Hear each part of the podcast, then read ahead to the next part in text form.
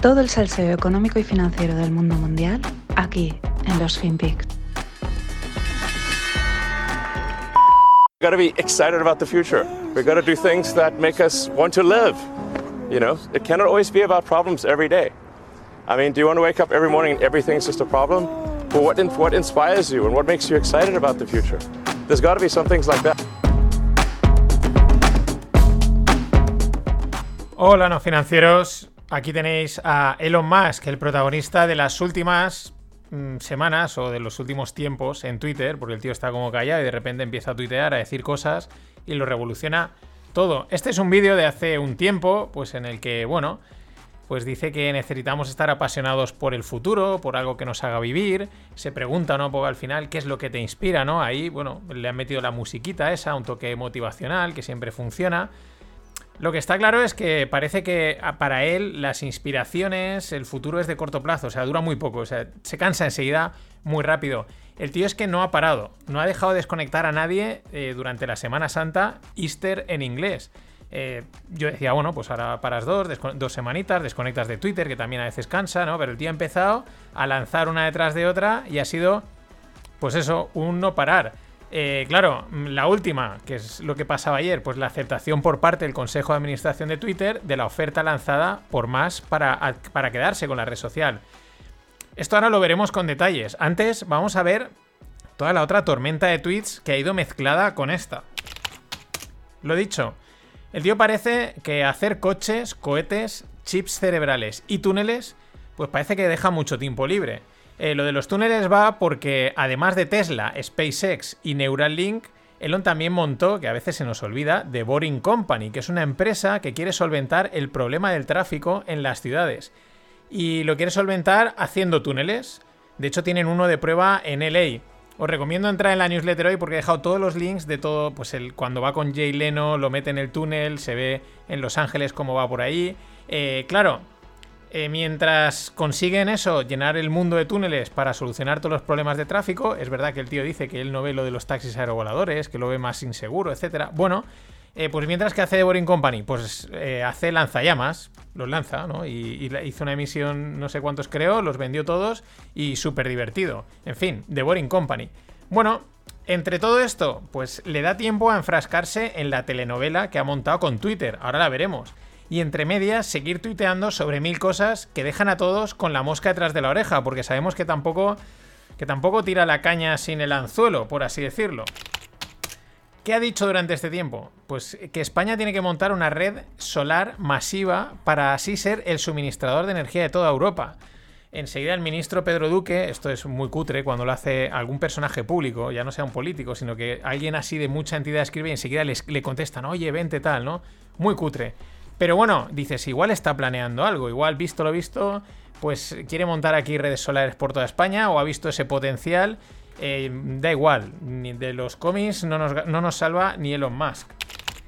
Más cosas que decía, eh, al mismo tiempo, o sea, esto va todo por ahí, ¿no? Anunciaba la ronda de 675 millones, ronda de inversión en The Boring Company, que pone a la empresa una valoración de 6 billions. Esto en el plazo de dos semanitas, ¿eh? En lo último, se metía con Bill Gates por tener una posición corta en Tesla. Se ve que Bill Gates tiene unos 500 millones apostando contra Tesla. Y hacía un tuit, la verdad, bastante fuerte, ¿no? Porque salía Bill Gates, una foto de él que está pues gordete, y sale otra foto del típico emoji de hombre embarazado, ¿no? Este que es el rollete este actual, ¿no? Y el tío decía, eh, bueno, en caso de que queráis bajar una erección rápidamente, ¿no? Como poner la foto de Bill Gates. Muy heavy, pero es que se filtra. Al mismo. Él, de ese propio tweet, hacía otro tweet riéndose de Twitter, diciendo el consejo de, censura de Twitter, ¿no? Que es lo que le llaman el shadow ban, analizando mi tweet. Mientras ella estaba enfrascado en toda la oferta. Es que es la leche. Eh, al mismo tiempo se filtraron los WhatsApps que habían intercambiado Elon Musk y Bill Gates, en el que Bill Gates le decía, oye, vamos a discutir unos temas filantrópicos, no sé qué, ¿no? En este rollete que es así la gente bien queda. Eh, que es muy directo, le decía, sigues teniendo una posición corta en Tesla. Dice, yo no puedo discutir nada contigo filantrópico si vas contra Tesla, que es una empresa pues ecológica, que es la que está haciendo por cambiar el, por salvar el cambio climático y todas estas cosas, que bueno, esto también es debatible, ¿no? Pero bueno, el tío es que es el trolling chief y las cosas como son. Entre medias de todo esto, la telenovela de Twitter, que no parece estar cerrada. Vamos con ella. La tormenta tuitera, bueno, que es, non-stop, ¿no? O sea, la, tormenta tuitera de Elon, pero relacionada con Twitter empezaba aproximadamente el 4 o 5 de abril. Aunque nadie imaginaba lo que venía, pues primero porque ponía un tweet encuesta, de estos que puedes, eh, pues que la gente contesta y ves así, es una encuesta, y preguntaba si los usuarios de Twitter querrían un botón de edición de tweets, ¿no? Bueno, pues es que este es el juego de, de Elon Musk en Twitter. La mitad de los que hace son bromas, troleos, y la otra mitad, pues tiene una intención, llevan algo más, ¿no? Está dando. Está apuntando algo. Y el tuit de la, encuesta, que parecía del lado de la broma, de abrir un debate importante, ya lo comenté. Eh, ¿Editarías, no editarías el tweet? Hay quien está a favor, hay quien está en contra. Yo pensándolo creo que es mejor no editarlo. Pero bueno, gustos los colores. Y este tweet, el de la encuesta, que parecía pues de ese lado del debate, de voy a generar aquí un poquito de movimiento, estoy aburrido en el sofá, me aburro. Eh, pues no, pocas horas después de ese, de, ese, de ese tweet saltaba la noticia que Musk había adquirido una participación del 9,2% de Twitter. Y ahí es donde empezaba la telenovela. Porque primero se filtraban los mensajes que había intercambiado el CEO de Twitter y Musk. Eh, mensajes de muy pasteleros de parte de Parag, el CEO de Twitter, pero pasteleros de estos em, empalagosos, de pues intentándolo hacer la pelota, que Elon pues contestaba con un seco ok, ¿no? O sea, estas tonterías tampoco le van mucho. Lo más pastelero que le puedes oír es el vídeo ese que he puesto antes de qué te inspira y tal, y sin muchos rodamientos. Eh, claro, este intercambio, ¿por qué sucedía? Pues por la propuesta a, petición del consejo, también es porque cuando tienes una participación importante, pues muchas veces se te, mete en el consejo de administración de una empresa de que Elon Musk entrase ¿no? en, el, en el board. Eh, tras ser aceptado, o sea, lo aceptaron, lo están discutiendo, aceptan, Musk rechaza la propuesta. ¿Vale? Telenovela pura y dura. Aquí hay quien ya se olía que podía haber algo más, porque al parecer, si hubiese sido miembro del board de Twitter, eh, no podría lanzar la OPA. O quizás también eh, Elon Musk pensó, a ver, ¿para qué voy a tener que consensuar cada cambio, hacer en Twitter, si el botón de editar, si la censura? ¿Para qué consensuar? Pues lo tienes que hacer, lo tienes que consensuar con el Consejo de Administración y entrar en los politiqueos de las altas esferas de empresas. ¿Para qué hacer esto? Me compro la empresa, la hago toda mía y hago lo que me da la gana. Como hago en Boring Company, en SpaceX, en Tesla y en todas estas. Pues igual. Eh, al mismo momento, o sea, enseguida, nada, en Pocos días después, después de rechazar la oferta de, entrar en el consejo, salía la segunda bomba. El tío lanza una OPA, una oferta de adquisición de, todas las acciones de Twitter por un 54,2 dólares por cada acción. Eh, claro, primero, Twitter tenía que aceptar la oferta. estas cosas se hacen así. Cuando es una oferta, digamos, amistosa, ¿no? Oye, te hacen la propuesta y si quieres la acepta y si no, no. Segundo, enseguida surgieron las dudas de que Musk pudiese pagar los 44 billions, que era lo que le iba a costar todo. Ahora veremos que las dudas serán fundadas. Claro, en un primer momento la oferta es rechazada. Eh, lo, que, lo más llamativo fue el anuncio vía Twitter de uno de los principales accionistas, el príncipe saudí Al-Walid bin Talal. Eh, tuiteaba, ¿no? Y decía que no sé qué, que lo rechazaban y no sé qué. Y el troll de Musk, que es un troll, pues le contestaba que, que cuántas acciones tenía. Mm, en clara mofa porque Elon ahora tenía más, ¿no? Era como diciendo, pero tú qué estás diciendo si respecto a mí eres un minoritario. Lo dicho, troll in chief de Twitter. Por último, finalmente, la última noticia, la de, la de ayer, que ya llevaba un par de días que se estaba hablando, reconsideraron la oferta y aceptaron que Musk se quede con, con Twitter. A ver, la oferta era, era, muy buena. Hay que tener en cuenta que es una red que, pese a que tiene mucho engagement, la gente la usa un montón, etcétera, no consigue generar el negocio que generan otras redes, pese a, ya digo, a la actividad y a la importancia que tiene. Y tener en cuenta que Twitter cotizaba en unos 39 dólares antes del anuncio de los 9% de Musk y eh, va a pagar una prima de 15 hasta los 54, es decir, un 30% que yo creo que nadie se esperaba, llevado así, de nada, de gratis. Normal que se lo hayan pensado y hayan aceptado la oferta. Claro, Respecto a todo este, a todo este jaleo, a toda esta telenovela, pues hay dos dudas principalmente. La primera, ¿cómo va a pagar Musk los 44 billions? ¿Y qué cambios va a sufrir la red social? O mejor dicho, ¿no? ¿Va a cambiar algo? ¿La dejará igual? ¿No? Vamos a ver primero los números y para la segunda parte vemos un poco lo de los cambios, ¿no? Lo que, lo que se habla. Un recordatorio, puede ser muy rico en patrimonio, pero que la mayoría esté en propiedades de acciones, que es lo habitual, y por lo tanto no tengas liquidez. De ahí las dudas sobre su capacidad para afrontar la operación. En la newsletter os dejo una captura de la estructura eh, para financiar la compra, ¿no? pues la pasta de dónde la ha sacado.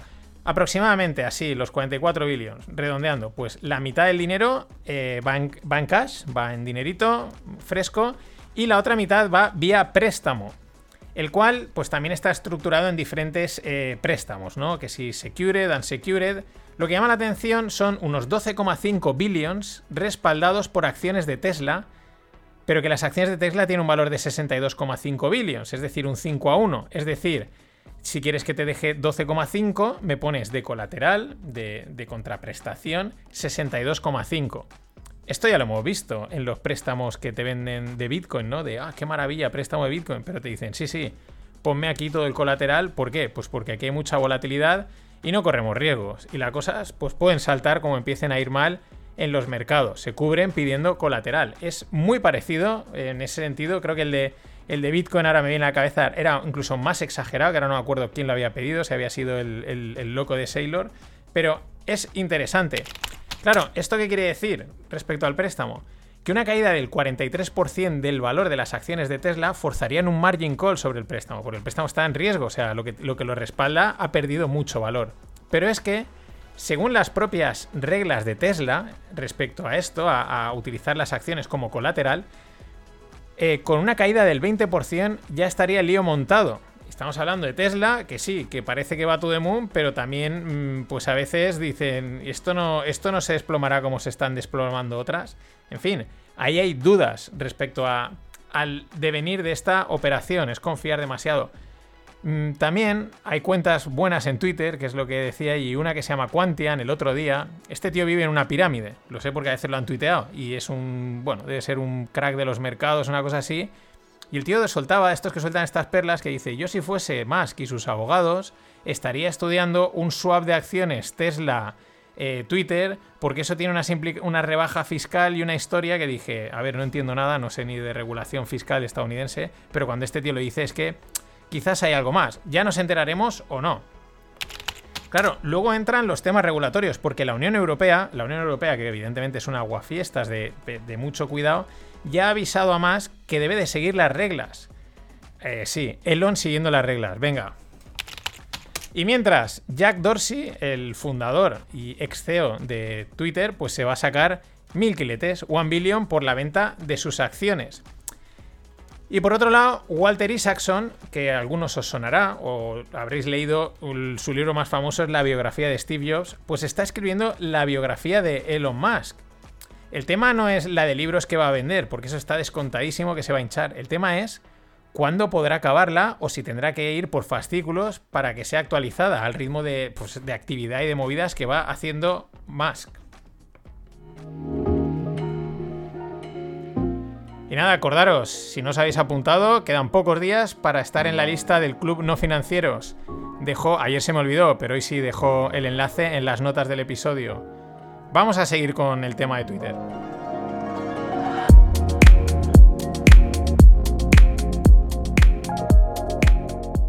You own all of Twitter or Facebook or what have you. You don't have to explain yourself. You don't even have to be transparent. You could secretly ban one party's candidate or all of its candidates, all of its nominees, or you could just secretly turn down the reach of their stuff and turn up the reach of something else. And the rest of us might not even find out about it till after the election. Elon Musk says this is all to help people because he is just a free speech, philosophically clear, open minded helper. Bueno, aquí tenemos un presentador de la MSNBC ironizando de las intenciones de Elon Musk sobre mantener el discurso libre en Twitter, ¿no? Dice algo ahí como, bueno, puedes eh, censurar a unos candidatos, a otros sí, a ti mismo, ¿no?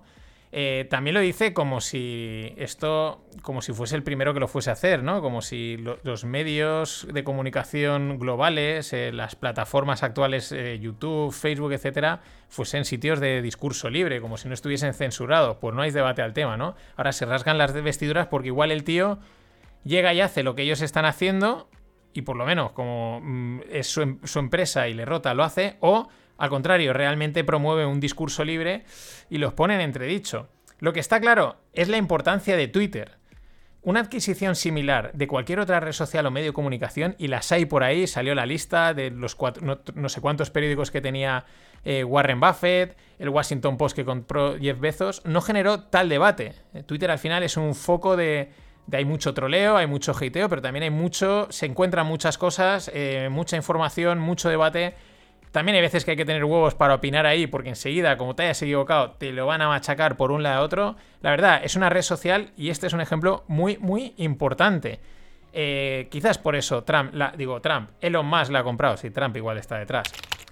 Claro, Musk dice que él, de hecho, lo que, lo que la confirmación que hizo ayer de que iba a comprar Twitter antes de que se avisase, dice, espero, tuiteo, espero que incluso mis mayores críticos se queden en Twitter porque esto es lo que significa el discurso libre. Eso fue la confirmación de decir, vale, si dice esto es porque le han aceptado enseguida. Minutos después se confirmaba. Musk dice eso, que quiere mantener el discurso libre y aquí es donde lógicamente surgen dudas por todos los sitios. ¿Va a permitir todos los discursos, sean de quien sean? Porque en ese caso entra todo. Todo es todo. Y de lo contrario, lo que pasa siempre, ¿dónde marcas la línea? O mejor dicho, en el momento marcas una línea, estás censurando. Y el tema es que todos tenemos nuestras líneas de censura. Es un tema mm, sutil, ¿no? ¿Dónde está la violencia verbal? ¿Dónde es la broma? ¿Dónde es el humor? Etcétera, etcétera. Esto tiene aparte otras implicaciones, como apuntan en un artículo de TechCrunch.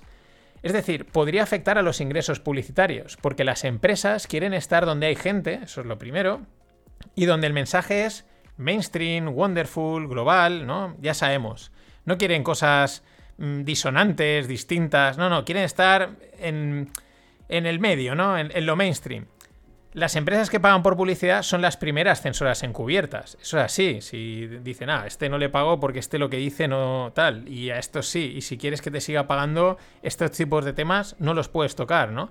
Esto es un tema interesante. Aunque igual, pues a Musk le da igual que Twitter sea más o menos rentable y la ha comprado por gusto, por intentar conservar un foro abierto de debate como es Twitter. Desde ese enfoque, la verdad, si la se la va a llevar a privado, pues eh, no hay exigencia de rentabilidad por parte de los accionistas y con cubrir costes le bastaría. En ese sentido, se ha pronunciado eh, Jack Dorsey y valora positivamente esto mismo, que Elon Musk decida llevar la red social fuera de los mercados financieros. Al final, cuando estás, como se dice, estás pública porque estás cotizando en los mercados, pues hay unas exigencias, hay un nivel de transparencia, etcétera y la, y la, va a llevar a taking private, que se dice en inglés, ¿no? La va a llevar a privado. Y él, y, justamente, eh, mm, Jack dice que, él cree que puede, que, que, Elon Musk es una solución especial. Él en general no hubiese recomendado que nadie se quedase con Twitter, pero en el caso de Musk, él confía, que lo va a hacer, confía que, que va a solventar el problema y que va a mantener Twitter como ese foro que debe de ser. Eh, bueno, eh, también a Jack mm, el toque edulcorado no le falta, porque dice una frase así como I trust his mission to extend the light of consciousness, ¿no? O sea, algo así muy... Eh, confío en que él llevará la misión para extender la luz de la conciencia, ¿no? El tío este se mete unas cositas que deben de ser de agüita. Luego entrarán los cambios técnicos, ¿no? Que si editar tweets, que si hacer la open source, etc. Pero lo importante, la clave es la filosofía que va a mantener para Twitter, ¿no? Y sobre todo conociendo lo troll que es, mm, igual pretende usarla para poner en evidencia la censura y control de otros medios y plataformas. Igual es el punto de inflexión que necesita este Internet cada vez más capado y más eh, políticamente correcto. O igual, como alguno especula, pues es la plataforma que necesita para postularse a presidente americano. ¿Quién dice que no? De cualquier forma, haga lo que haga, pues al menos le da vidilla a todo esto de Internet y es una voz excéntrica disonante con el mainstream. Y eso se agradece. La última gran pregunta, que todo el mundo realmente la, tiene ahí, es si va a dejar volver a Trump, que está baneado de Twitter. El verdadero trolling chief absoluto, es imbatible. Donaldo ahí no tiene rival. Y quizás Elon se lo piensa un poco en caso de, de que él quiera seguir siendo el troll supremo, porque es que Donaldo es imbatible. En fin, hasta mañana. 嗯。